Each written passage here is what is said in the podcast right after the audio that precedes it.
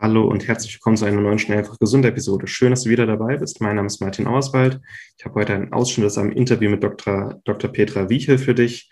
Mit äh, Petra Wiechel habe ich mich nämlich beim chronischen Entzündungskongress über Schwermetalle und Umweltgifte unterhalten. Und in diesem zehnminütigen Ausschnitt aus diesem Interview erklärt Petra Wiechel, wie du mit Achtsamkeit, also mehr Bewusstsein und Achtsamkeit erkennen kannst, vielleicht auch mal in dich reinhören kannst, ob dein Körper mit einer Toxinbelastung kämpfen muss oder nicht. Oftmals Probleme mit Schwermetallen und Umweltgiften, dass sie schwer zu messen, schwer zu diagnostizieren sind. Und wenn du mal ein bisschen in dich reinhörst, auch die Symptome deines Körpers ein bisschen ähm, verstehst und deutest, kannst du vielleicht auch mal eher erkennen, ob du ein Problem mit Umweltgiften und Schwermetallen hast. Dr. Petra Wiechel selber ist Chefärztin einer Umweltklinik in der Schweiz, die sich auf Entgiftung, vor allem auf Schwermetallausleitung spezialisiert hat, weltweit sehr anerkannt dafür ist und ich möchte dir diesen kurzen Ausschnitt sehr ans Herz legen, wenn du mehr über Umweltgiften, Schwermetalle und wie sie sich auf deinen Körper auswirken können, erfahren möchtest. Wenn du mehr über den chronischen Entzündungskongress wissen möchtest, dann schau gerne auf schnelleinfachgesund.de vorbei oder in den Shownotes zu dieser Episode. Schnell einfach gesund, dein Gesundheitskompass. Du möchtest mehr über Ernährung und einen gesunden Lifestyle erfahren, aber einfach verständlich und auf den Punkt? Willkommen bei Schnell einfach gesund unser Motto, nimm deine Gesundheit wieder selbst in die Hand. Hier erfährst du, mit welchen unterschätzten Tipps, Tricks und täglichen Gewohnheiten du gesünder, entspannter und glücklicher wirst.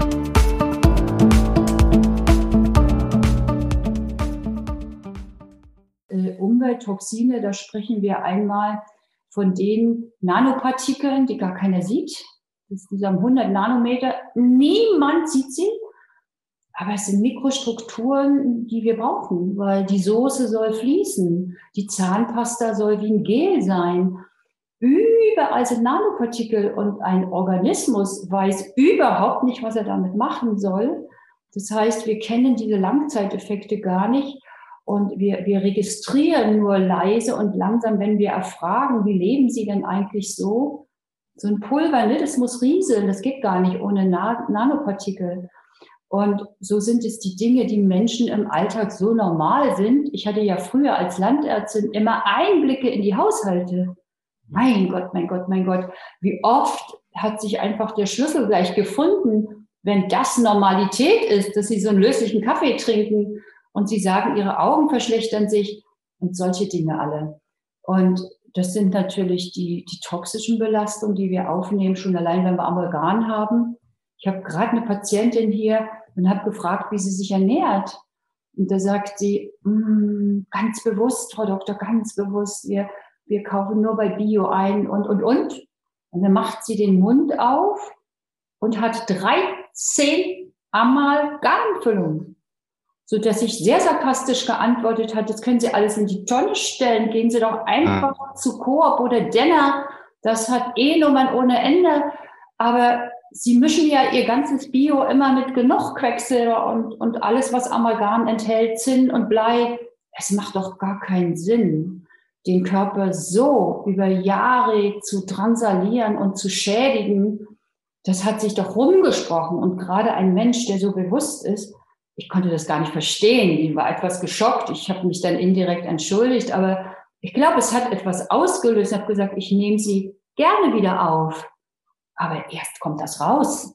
Ich verstehe mich immer so als Freund eines Körpers. Und wie soll ich, wie soll ich dir helfen, wenn du immer noch unter diesem Druck stehst? Und das ist ja nur eins. Aber heute wissen wir, was das alles mit dem Menschen auch macht und tut und leise und unbemerkt. Und sie kommen ja auf der anderen Seite mit Problemen. Da ist Angst auf einmal, da ist, da ist Schlafstörung auf einmal, da ist, da ist so viel. Und das ist unehrlich zu glauben, ich könnte das irgendwo am Ende symptomatisch verbessern, wenn ich nicht auch irgendwo toleriere oder wenn ich auch irgendwo mir jetzt nicht die Mühe mache, was ist denn hier überhaupt? Und das sind ja, ich denke, die Patientin ist 70, das sind ja bestimmt 30, 40 Jahre. Und äh, das muss man alles wissen. Ich finde immer 80 Prozent der, der Anamnese oder 80 Prozent der Diagnosestellung so ist das, was Menschen erzählen. Welche Fragen man stellt. Und dann kann man doch schon kombinieren. Und wenn man weiß, was das Einzelne mit jedem macht, auch Schlüsse und Rückschlüsse ziehen. Brauchen natürlich die Bereitschaft dann dieses Menschen, aber hier in dieser Klinik seit zwölf Jahren bin ich natürlich sehr begnadet, dass es Menschen sind, die jetzt mitmachen. Das war früher nicht so. Das, da, da hast du als Landarzt eine ziemliche Hierarchie, die ist immer die unterste Schwelle. Und ähm, ich bin so dankbar, dass ich ganz, ganz viel heute Verläufe sehen darf, die hätte ich nicht für möglich gehalten. Aber ich sage immer, Heilung braucht eine Wahrheit. Und wenn man jetzt nicht wirklich eine Ehrlichkeit zu dem hat, und wir Ärzte wissen um die Dinge, wenn wir uns damit beschäftigen, dann, dann, dann können wir uns nur einreihen in das große Heer der chronisch Kranken. So, das ist so zu Schwermetallen. Aber es ist ja nicht Schwermetalle, es sind doch Leichtmetalle. Die Chemtrails, die, die, äh, die Klimabeeinflussung, das ist Aluminium. Also ich bin erschrocken. Jeder zweite wirklich, den ich messe, hat Aluminium hoch. Und Aluminium geht zum Beispiel durch die Blut-Hirn-Schranke durch. Es gibt eine Form der Demenz, die wirklich durch diese hirngängigen Toxine ausgelöst wird. Und da spielt Aluminium eine ganz große Rolle. Und wie, wie darf es denn überhaupt äh, sich verändern bei einer Demenz, die wir alle Formen mit immer der gleichen Medikation behandeln? Wie soll sich was verändern? Es wird fortschreiten. Und ich hatte gerade vor Weihnachten ein ganz schönes Beispiel, weil wir auch hier die Inuspherese machen. Wir können also wie eine Dialyse durch einen Umweltfilter das Blut anderthalb Mal geben und filtern all solche Sachen raus. Und die Dame hat sechs Jahre in der Demenz nicht gesprochen, 85 Jahre und nach der ersten sprach sie mit mir und nach der zweiten schimpfte sie mit mir. Also es war wirklich, wir waren alle so berührt, und da habe ich nur gesehen, dass wir mit der Apherese auch eine Brainpheresis machen und wir, wir, wir können Dinge beeinflussen. Und ich möchte nicht, dass jeder jetzt das Gefühl hat, es geht nur über eine Inuspherese. Das ist auch eine wirklich etwas wirklich kostenstrapazierte, äh, äh, sag ich mal, Maßnahme. Aber ich bin so dankbar, dass ich sie machen kann, weil da geht es nicht nur um Schwer- und Leichtmetalle, da geht es auch um entzündliche Immunkomplexe, da geht es auch um Glyphosat, um Bisphenol A, die Weichmacher, da geht es um Herbizide, Pestizide. Und das sind alles Fragen dieser Zeit. Und denen müssen wir uns stellen. Und wenn manchmal so Menschen sagen, ich werde mein Leben homöopathisch behandelt, dann Riesenrespekt, tiefe Bewunderung, eine unglaublich wertvolle Therapieform. Aber dass sie vielleicht nicht mehr wirkt, liegt nicht an der Homöopathie, sondern an den vielen, vielen, vielen Regulationsblockaden, die der Mensch unbewusst hat über Jahre tolerieren müssen. So, jetzt höre ich mal auf, sonst kommen wir gar nicht mehr weiter. Oh, gar kein Problem. Vielen Dank für den, für den Einblick und die Einführung. Es muss man sich auch mal bewusst werden lassen, dass wir als Menschen uns ja Millionen in einem natürlichen Setting entwickelt haben und spätestens seit 100 Jahren mit einer Vielzahl von Stoffen in Kontakt kommen, belastet sind, die unser Körper einfach nicht mehr hundertprozentig aus eigener Kraft entsorgen kann. Also ich meine, ich, ich, ich habe vor einem Monat eine Studie gelesen, hat sich ähm, wohl gesagt, dass wir seit 100 Jahren mit etwa 150.000 Stoffen in Kontakt kommen, die es vor 100 Jahren noch gar nicht gab. Also dank technologischen und ähm, industriellen Fortschritts, schön und gut, aber unser Körper ist die Ende der Nahrungskette. Ne? Ja. Und, ja, und äh, das haben Eskimos genauso. Die haben ja nur wirklich keine Industrienation.